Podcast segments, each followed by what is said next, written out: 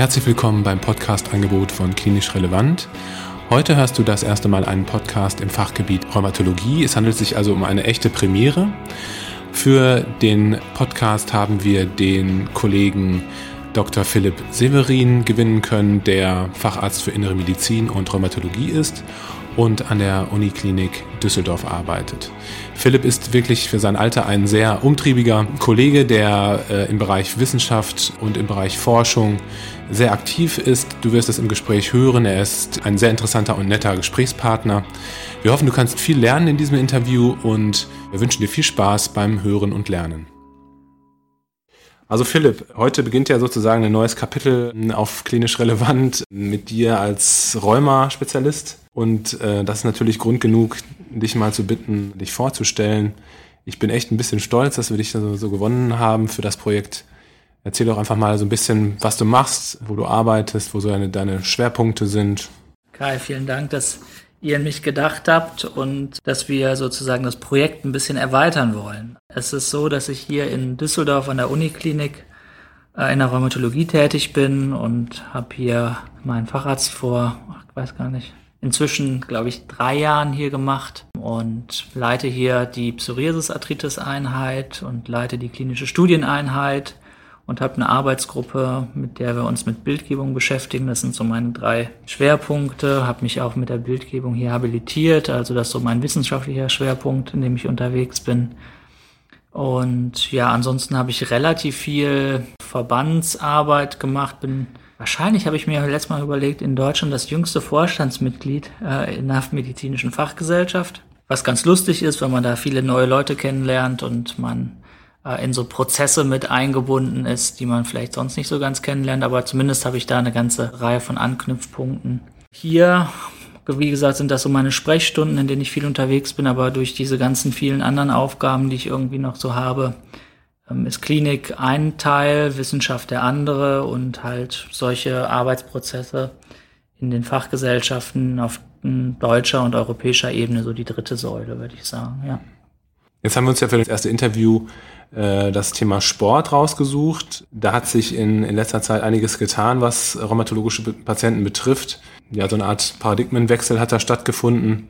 Ähm, was ist da aus deiner Sicht in letzter Zeit passiert?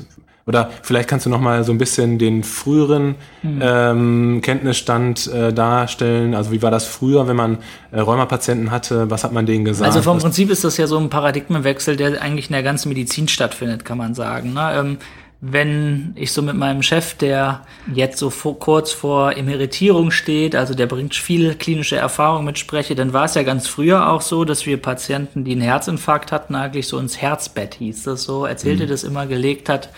Ähm, und äh, man hat denen empfohlen, sich möglichst wenig zu belasten, mhm. um dieses jetzt vom Herzinfarkt geschädigte Organ möglichst zu schonen. Ne? Heute ist ziemlich klar, dass es ähm, ein großer, großer Fehler war und wir probieren die Patienten ja sehr zeitnah zu mobilisieren, auch um solche Remodeling-Prozesse am Herzmuskel zu unterstützen. Und das gilt für ganz viele andere Situationen, zum Beispiel auch in der Onkologie ähm, mit wem ich halt dieses Projekt ähm, Sport und Rheumatologie aufgebaut habe, war ein Kollege, äh, der in der Onkologie tätig ist, Fred Baumann in der Sporthochschule in Köln, also ist eigentlich Sportwissenschaftler, aber arbeitet festangestellt in der Onkologie als habilitierter Wissenschaftler und der hat ganz viele Sportprogramme in der Transplantationsmedizin gemacht. Ähm, der hat ähm, Patienten, die hatten HB von 5 und hatten keine Leukozyten und keine Thrombozyten, halt aufs Fahrrad gesetzt und gesagt, ihr müsst jetzt trainieren. Das war am Anfang schwierig und er hat viele ja, Widerstände überwinden müssen. Aber wer heute Knochenmarktransplantation macht, der findet in jeder KMT-Einheit eigentlich Sportgeräte, weil wir einfach gesehen haben, dass die Patienten halt durch diesen Reizzustand, mhm. der gesetzt wird, ähm, ein moderater Reizzustand, der natürlich der Funktion des Patienten angepasst ist, dass sie davon halt profitieren, ne? schneller ja. wieder fit werden und äh, der HB etwas schneller ansteigt, also durchaus auch klinisch messbare Parameter. Und das ist eigentlich so eine Situation, die wir in der Rheumatologie jetzt auch vorfinden. Also wir sind jetzt nicht mehr so in dieser Trimm-dich-Bewegung aus den 80er Jahren, wo es darum geht, hey, beweg dich ein bisschen, sondern wir verstehen heute wirklich molekular, was passiert, wenn wir uns belasten, körperlich belasten und ähm, welchen positiven Einfluss das hat. Ne? Und nochmal umgekehrt, weil du gerade sagst, wo kommen wir her? Wir kommen eigentlich in der Rheumatologie aus einer sehr körperbewussten Bewegung. Also wenn du dir die Rheumatologen in den 50er Jahren anschaust, das, die kommen eigentlich aus der Bäderheilkunde. Ne? Das waren ja oft Patienten, die waren so schwer komprimiert, die hat man dann halt mit Massagen, mit Bewegungstherapien, ähm, mit Sport und Bewegung. Jeder aus dem Studium weiß noch, die Bechterew-Patienten, dass mhm. diese Rückenübungen für die ganz entscheidend sind. Mhm. Ähm, das heißt, das war eigentlich ein sehr starkes Feld früher gewesen. Aber ähm, durch diese unglaublichen Therapierevolution, die wir erlebt haben, mit Biologikatherapien, ähm, insbesondere jetzt auch mit Small Molecules, mit JAK-Inhibitoren, ähm, hat man eigentlich dieses Feld ein bisschen verlassen. Und man sieht auch, dass die Physiotherapieverschreibungen deutlich zurückgegangen sind. Mhm. Ne? Ähm, unter dem Aspekt, dass einfach die klinische Versorgung viel, viel besser geworden ist.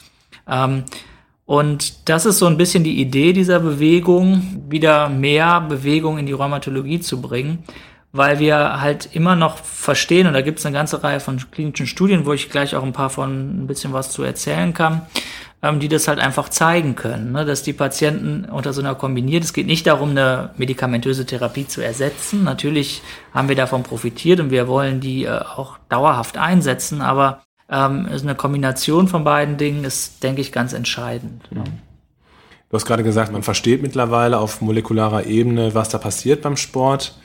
Ähm, kannst du das so ein bisschen umreißen? Ja. Also, also ähm, es ist so, dass äh, eigentlich so Bente Pettersen heißt die ähm, und Frau Benatti, das sind zwei ähm, geschätzte rheumatologische Kolleginnen aus Italien und aus ähm, Norwegen, die da einen ziemlichen Paradigmenwechsel eingeleitet haben. Die haben 2010 das erste Nature Paper veröffentlicht, also auch nicht in der Jagd und Hund veröffentlicht, sondern in einem sehr renommierten Journal kann man sagen, ähm, gezeigt haben, was eigentlich auf molekularer Ebene bei muskulärer Belastung passiert. Und das ist ganz spannend.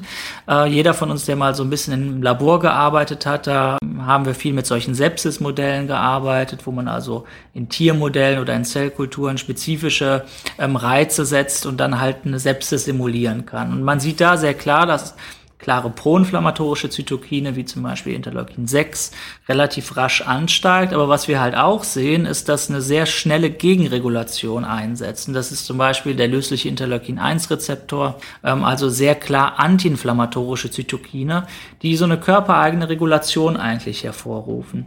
Und was ganz spannend ist, ist, ähm, dass wenn wir das ähm, in der Rheumatologie uns anschauen oder im sportlichen Kontext, dass wir in so einer Situation unter einer körperlichen Belastung ganz ähnliche Zytokinmuster sehen. Also Patienten, die sich deutlich belasten, ähm, sieht man schon, dass auch proinflammatorische Zytokine ansteigen, aber im Umkehrschluss wird auch eine körpereigene Gegenregulation vermittelt. Und das sieht man wirklich, dass es an ganz vieler Stelle einen wichtigen Einfluss nimmt. Ähm, das geht auch über die entzündlichen Prozess hinaus. Also wir wissen zum Beispiel heute auch, dass ähm, wir sind jetzt sozusagen ja in einem rheumatologisch-neurologischen Team unterwegs hier, ähm, dass auch viele neurodegenerative Prozesse ent entzündliche Komponenten haben, aber zum Beispiel ähm, auch inflammatorische Hirnprozesse wie die MS oder ähnliche Dinge ähm, einfach auch mit einer systemischen Inflammation zusammenarbeiten, dass die eine Rolle spielen können. Oder auch die Depression, verstehen wir heute auch gut. Ähm, gibt ja auch sogar Medikamentenstudien, die mit antiinflammatorischen Therapien gegen depressive ähm, Veränderungen, insbesondere bei inflammatorischen Patienten, angehen wollen. Also wir verstehen jetzt immer besser, es gibt Entzündungsreaktionen ähm, und es gibt körpereigene Gegenregulationsmechanismen und wenn man es halt schafft, die zu aktivieren, das macht man mit solchen ähm, sportlichen Aktivitäten, das ist so wichtig geworden, dass die auch einen eigenen Namen bekommen haben und die heißen jetzt Myokine. Also Myokine sind letztendlich antiinflammatorische Zytokine, die durch Muskelarbeit ausgeschüttet werden. Und das erklärt schon diese vielen positiven Effekte, die wir kennen, ne? ähm, auf verschiedenster Ebene einfach. Ähm, und das ist für uns ja doch ein wichtiger Aspekt, warum wir gesagt haben, es geht halt nicht mehr nur um Kräftigung des Muskelapparats zum Schutz des Gelenkes, das war ja früher so die Idee, warum mhm. man sich körperlich belasten sollte, sondern halt darüber hinaus auch um eine antiinflammatorische Wirkung durch diese sportliche Aktivität. Jetzt sind wir ja bei dem Begriff Sport relativ, sag ich mal, breit. Ähm, was meinen die denn mit Sport oder was mhm. ist in den Studien untersucht worden? Ähm ja, das ist eine echt spannende Frage. Also, ähm, wenn man sich anschaut, was waren Gründe von Ärzten, das weniger zu machen, ähm, dann war viel Unwissenheit. Ähm, dabei, die eine Rolle gespielt hat. Man hatte natürlich Sorge, das hat man heute auch auf mancher Ebene immer noch, dass wenn man jetzt so ein gesunde, äh, entzündetes Gelenk hat und man daran rein sich belastet, dass es dazu führen könnte, ähm, dass halt Gelenk Schaden nimmt. Äh, und es gibt wirklich eine ganze Reihe von prospektiven, auch randomisierten zum Teil Studien, die das Gegenteil beweisen. Ne? Also auch dass der Patient ist meistens dafür ein guter Prädiktor. Also wenn man ein ballondickes Knie hat, dann meldet man sich nicht für einen Köln-Marathon an. Ne? Das ist, denke ich, klar. Ähm, und dass der Patient dann nicht Trampolin springen geht, das versteht er auch von selbst. Aber wenn man eine moderate Entzündungsaktivität zum Beispiel in den Füßen, in den Händen hat, die Patienten haben intensive Sportprogramme gemacht. Da reden wir über CrossFit zum Beispiel, mhm. über Impact-Training. Und die hatten, die haben ein sehr hartes Outcome genommen. Der Rheumatologie ist für uns immer das härteste Outcome bei den entzündlichen Arthritiden, radiologische Progression. Und die hatten weniger radiologische Progression als die, die nichts gemacht haben. Mhm. Ne? Ähm, das war so die Grundlage und es hat dazu geführt, dass es jetzt halt Bewegungsempfehlungen gibt. Also es gibt Euler, das ist ja unsere europäische Dachgesellschaft. Recommendations für den Einsatz von Sport und körperlicher Aktivität. Und was ganz spannend war, die haben lang darum gerungen, kann man sagen, und ähm, haben sich aber den Empfehlungen aller chronischen Erkrankungen angeschlossen. Und die heißen, die sind genau gleich wie die von Gesunden. Und das ist wirklich Teil dieses Paradigmenwechsels. Ähm, mhm. Die WHO-Empfehlungen haben das ja sehr gut definiert eigentlich, was bedeutet eine körperliche Aktivität für einen Menschen. Ähm, und das sind 150 Minuten moderate Belastung in der Woche. Mhm. Und moderat hat die WHO eigentlich auch ganz schön definiert, bedeutet, man kann sich noch mit seinem Nachbarn unterhalten, aber nicht mehr singen. Das ist eigentlich wirklich äh, eine sehr schicke Definition, weil wir haben vorher halt äh, diskutiert über Herzfrequenzraten und äh, Faktoren, mit denen wir äh, Alter und Struktur multiplizieren ja. mussten. Das war ja für den Patienten kaum umsetzbar. Ne? Ja. Aber das finde ich ist eine sehr pragmatische Empfehlung dazu. Mhm. Und die unterscheidet sich halt bei dem chronisch kranken Rheumatiker überhaupt nicht mehr von der von, vom Gesunden. Ne? Ähm, das heißt, diese moderate Belastung, das ist schon eine wichtige Säule, die wir aber auch brauchen. Also mit anderen Worten, manche Patienten sagen uns ja auch, na ja, ich äh, habe ein großes Haus und ich bin da sowieso viel unterwegs und ich mache auch Gartenarbeit und ich trage auch meine Tochter gelegentlich. Das verstehen wir nicht unter einer moderaten Belastung. Ne? Also wenn wir über Myokinausschüttung sprechen, dann muss der Muskel gereizt werden. Mhm. Und das tut er halt bei einer moderaten Belastung über ein gewisses Zeitintervall. Ne? Mhm. Das heißt wirklich zu sagen, wir brauchen diese Belastung pro Woche, um halt diesen Effekt den die Patienten selbst erzielen können, mitzunehmen. Das heißt, es geht gar nicht so sehr um die Trainingsform, ob ich jetzt Crosstraining mache, ja. ähm, Krafttraining mache oder Laufsport, Ausdauersport mache, sondern es geht tatsächlich um die um den Reiz, den ich setze. Ja, ja, ja, genau. Also was wir empfehlen, ist eigentlich so eine Kombination. Natürlich, je mehr Muskelmasse ich habe, umso leichter fällt es mir halt auch, Myokine auszuschütten. Mhm. Ne? Wenn ich jetzt, wir sehen das bei zum Beispiel bei Patienten, die gibt es eine ganz schöne chinesische Studie zu, die halt sehr kachektisch sind, also ein BMI von kleiner 18 haben, die haben häufig eine höhere Krankheitsaktivität. Mhm. Ähm, und wir sehen das auch bei Patienten im Alter, die Sarkopenen werden. Also ja gerade sowieso viel diskutiert das Thema der Sarkopenie, auch was Sturzprophylaxe und so weiter angeht. Das sind auch Patienten, die häufiger eine höhere Entzündungswerte haben. Das heißt, man braucht schon ein gewisses Maß an Muskulatur, um überhaupt über Effekte sprechen zu können. Aber dann braucht man halt auch diesen irgendeine Form von ausdauernden Effekt. Also das kann sein Schwimmen, das kann Fahrradfahren, das kann Joggen, das kann Walken, was auch immer der Patient für sich in diese Situation der moderaten Belastung versetzen könnte. Mhm. Ne? Aber wir haben natürlich auch Patienten bei uns, die dann fragen, darf ich noch ähm, meinen, ich laufe die ganze Zeit meinen Marathon laufen? Ja. Ne? Darf ich noch CrossFit machen? Ja. Mhm. Ne? Immer angepasst auf die Funktion des Patienten. Wenn wir natürlich schwer destruierte Patienten schon haben, die zum Beispiel in den 70er Jahren erkrankt sind ja. und ne, dann äh, gibt es manche Sachen, die denen einfach wehtun, weil die halt ähm, Knochenabnutzung und halt schwere sekundäre arthrotische Effekte haben. Mhm. Aber ähm, wenn wir das der Funktion der Patienten anpassen, gibt es an sich für die keine Grenzen ne? oder Dinge, was sie halt nicht machen dürfen. Und das ist auch unabhängig davon, was für eine rheumatologische Erkrankung ja, letztlich vorliegt. Ja, ja. ja, genau. Also das ist davon unabhängig. Auch gerade die, diese Arthritiden, über die wir gesprochen haben, spielen dabei ähm, eine wichtige Rolle. Die axiale Spondylitis, also wir sagen ja nicht mehr Bechterew, ne, weil ähm, die Amerikaner die Russen doof finden und deswegen haben die jetzt gesagt, also die haben das schon immer axiale Spondylitis genannt, aber im Rahmen der ICD-10-Klassifikation ist das eigentlich allgemein jetzt so übernommen worden, dass wir von axialer Spondylitis sprechen. Und gibt es eine ganz spannende Studie von Uwe Langer aus Bad Nauheim. Der hat Patienten unter so einem TNF-Alpha-Blocker unter Ethernet-Zept untersucht und hat eine, die Hälfte seiner Gruppe sehr ähm, intensiv trainieren lassen und die konnten den TNF-Blocker um die Hälfte reduzieren mhm. beim gleichen Outcome. Ne? Mhm. Ne? Man misst das mit dem BASDAI, also so einem Krankheitsaktivitätsmarker für die axiale Spondylitis was halt auch nochmal zeigt, wahrscheinlich ist halt auch schon ein Effekt davon, dass die halt einfach Zytokine, eigene Myokine ausgeschüttet ja, haben, die ein bisschen dieses, äh, den TNF-Alpha-Blocker imitiert haben. Dann, ne? Mhm. Und das ist, finde ich, auch eine schöne Botschaft für die Patienten, weil jeder von uns, der sich mit chronisch Kranken beschäftigt, weiß, dass es ja häufig eine Frage der Patienten ist, was kann ich selbst machen? Dann wird viel über Ernährung diskutiert, wo wir ja oft sagen müssen, wir haben leider keine gute Evidenz für egal, was wir da machen mhm. wollen. Ne? Ähm, wir empfehlen Ihnen keine besonderen Diäten zu machen. Ähm, aber das ist halt was, wo man auch dem Patienten sagen kann, okay, das ist schon was, wo du mhm. selber unterstützen kannst, ne, wo du auch selber ein bisschen die Verantwortung gehen kannst, ähm, zu schauen, dass du vielleicht ein bisschen Gewicht reduzierst, ähm, ne, weil wir wissen, dass das gerade der, das Bauchfett auch eine Rolle bei chronischen Entzündungsprozessen spielt, aber halt diese körperliche Belastung auch schon. Mhm. Ja, ist, ich meine, das, das sind, ähm, sind Punkte, die für uns wirklich viele Dinge verändert haben. Und vielleicht auch noch ein anderer Aspekt, der ähm, für, für eigentlich alle Fachdisziplinen wichtig sein könnte, ist halt auch Osteoporose. Ne? Also gibt es eine große Anzahl von Studien inzwischen, ähm, die auch zeigen, dass man halt Impact braucht, ne? um halt Knochenstruktur zu verbessern. Und Impact bedeutet halt Stoß. Wellen. Ne? Ähm, es gibt ganz schöne Studien von, von männlichen Osteoporose-Patienten, das sind häufig Krebspatienten gewesen, zum Teil auch mit Osser metastasierten, ähm, zum Beispiel Prostatakarzinomen, mit denen haben die in Köln halt auch Impact-Training gemacht, also Trampolinspringen vom Trampolin, um halt auf den Knochen Druck auszuüben und man sieht halt, dass darunter die Knochendichte wieder signifikant mhm. ansteigt. Mhm. Ne? Also immer wieder diese Reize zu setzen, ähm, ist, denke ich, ein, ein, ganz wichtiger Punkt für unsere Patienten. Mhm. Ja. Aber wenn ich dich richtig verstehe, dann erwartest du letztlich äh, unter dieser Kombination von einer effektiven Sporttherapie oder von einem effektiven Sportprogramm und den neuen und den neuen Medikamenten, den neuen Strategien, die es da gibt, einfach nochmal eine deutlich bessere, ähm, ja. ein deutlich besseres Outcome der Patienten.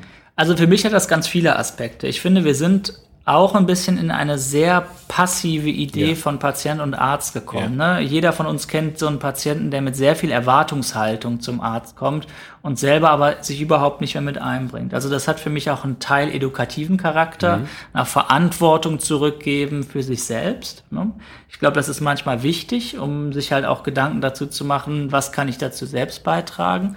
Ähm, aber halt auch, ich meine, wir haben das Instrument der Physiotherapie, was in Deutschland ja eigentlich relativ unique ist. Ne? Also wenn man, viele Länder lecken sich ja nach unserem Reha-System und unserem Physiotherapiesystem mhm.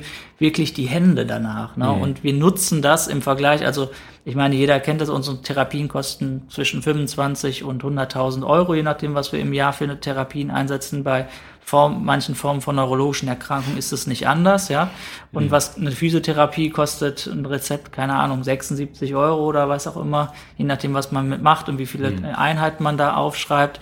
Äh, das ist ja eigentlich nicht zu vergleichen. Ne? Mhm. Ähm, und aber das ist auch nochmal eine Kehrseite der Medaille. Wir haben auch gesehen, dass viele Physiotherapeuten sehr, sehr konservativ halt in einem Form von einem sehr schulischen Charakter ausgebildet worden sind. Ja. Das führt manchmal dazu, ähm, dass viele Sachen aus der akademischen Lehre relativ spät dort ankommen. Also das, was ich immer mache, ich schreibe auf meine Rezepte auch sehr klar drauf, aktivierendes Training, keine passiven Bewegungsmuster bei Arthritis-Patienten. Mm. Die sollen sich nicht auf den Rücken legen und durchbewegt werden. Ne? Ähm, und das muss man den Physiotherapeuten, das probieren wir gerade auch in Form von solchen Kampagnen auch vermitteln, dass sie das dürfen. Ne? Also sie dürfen mit denen auch wirklich trainieren. Das mhm. ist unser Wunsch, ne? um das einfach zu verbessern. Und äh, klar ist es auch mal schön, eine Massage zu bekommen, da freut sich der Patient auch drüber, aber das ist nicht unser Therapieziel am Ende. Ne? Ähm, und so kann man eigentlich auf allen Ebenen, denke ich, muss man da ähm, nochmal was verbessern. Auf Patientenebene, auf Arztebene. Also wir müssen das auch mehr, ich weiß, das ist extrem schwierig. Jeder von uns hat ein kurzes Zeitfenster. Wir reden über Nebenwirkungen, wir reden über Wirkungen, mhm. wir reden über Krankheitsprogress. Wir reden bei uns auch bei jungen Patienten ganz viel über Kinderwunsch und Schwangerschaft und sowas. Und jetzt kommt auf einmal eine neue Säule dazu. Ne? Mhm. Reden Sie doch nochmal über Komorbiditäten und über Sport. Mhm. Ja, ich, das ist herausfordernd. Ähm, aber ich finde es ganz spannend, wir machen in der Rheumatologie ja super viele Head-to-Head-Studien. Wir vergleichen jetzt, ob ein TNF-Alpha-Blocker im Vergleich zu einer Interleukin-17-Therapie prozentual besser abschneidet oder nicht.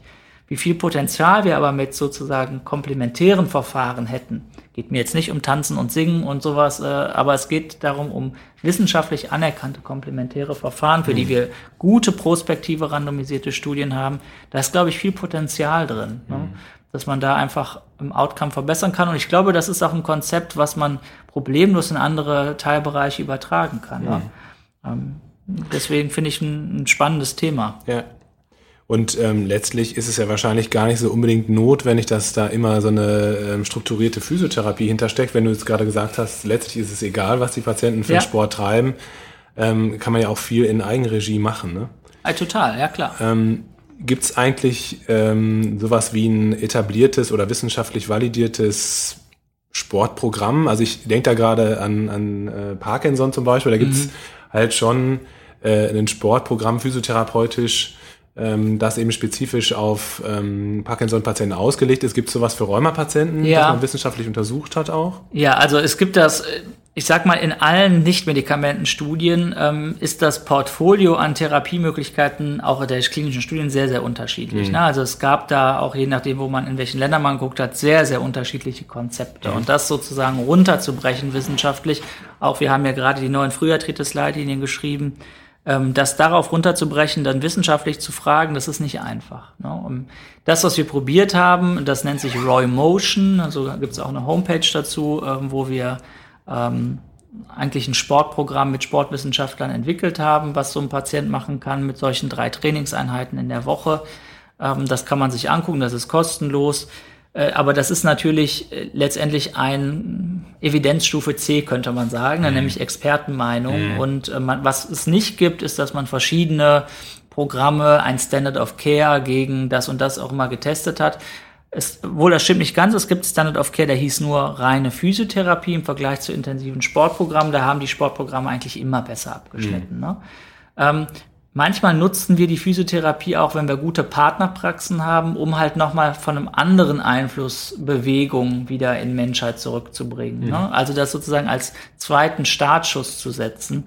Ähm, aber natürlich hast du recht, so eine dauerhafte Physiotherapie zum Erhalt ist heute bei vielen Patienten gar nicht nötig, ne? sondern auch einfach Übungen mitzubekommen, die man zu Hause machen kann. Ja, auch Stichwort Selbstwirksamkeit und so. Auf ne? jeden Fall, klar. Ja, ja.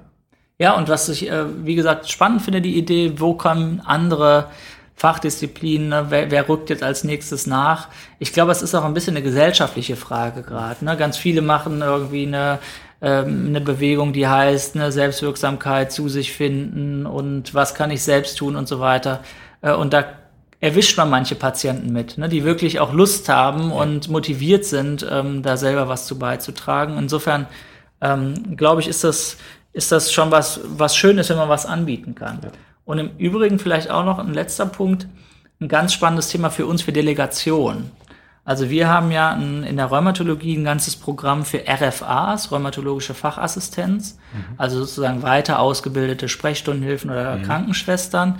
Ähm, das ist ein zertifizierter Kurs, das ist ein ähm, Kurs mit einem Examen am Ende ähm, und die kriegen auch häufig dann eine etwas andere Entlohnung in der Praxisstruktur. Aber das sind natürlich Konzepte, die man sehr, sehr gut an geschultes paramedizinisches Personal weitergeben könnte. Ne? Wo man sagen kann, wir treffen uns bei allen neu diagnostizierten Patienten zu einer Patientenschulung am Mittwochnachmittag mhm. und ich habe eine sehr engagierte RFA, mhm. die halt solche Themen vermitteln könnte. Ne? Das mhm. kann vielleicht auch was sein, weil es jetzt nichts ist, was unbedingt von Arzt vielleicht besprochen werden muss, was man vielleicht auch delegieren könnte in mhm. den in den verschiedenen Strukturen. Ne? Ja, vielen Dank soweit schon mal spannende Ideen und ich meine insbesondere so dieses äh, dieses Konzept, dass man eben die modernen Therapiestrukturen hat, ähm, medikamentös und eben den Sport äh, miteinander kombiniert.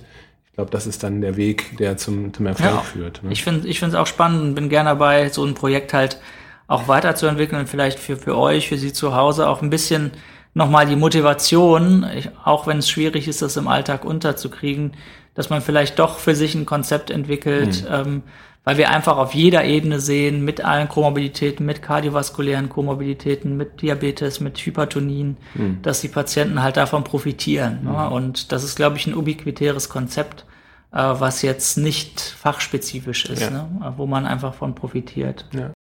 Philipp, vielen Dank für deine Zeit und ich hoffe, wir hören uns noch ein paar Mal wieder. Ähm, Das ist echt spannend und interessant, mit dir zu sprechen. Und ja, vielen Dank fürs Zuhören. Vielen Dank für eure Einladung und bis bald.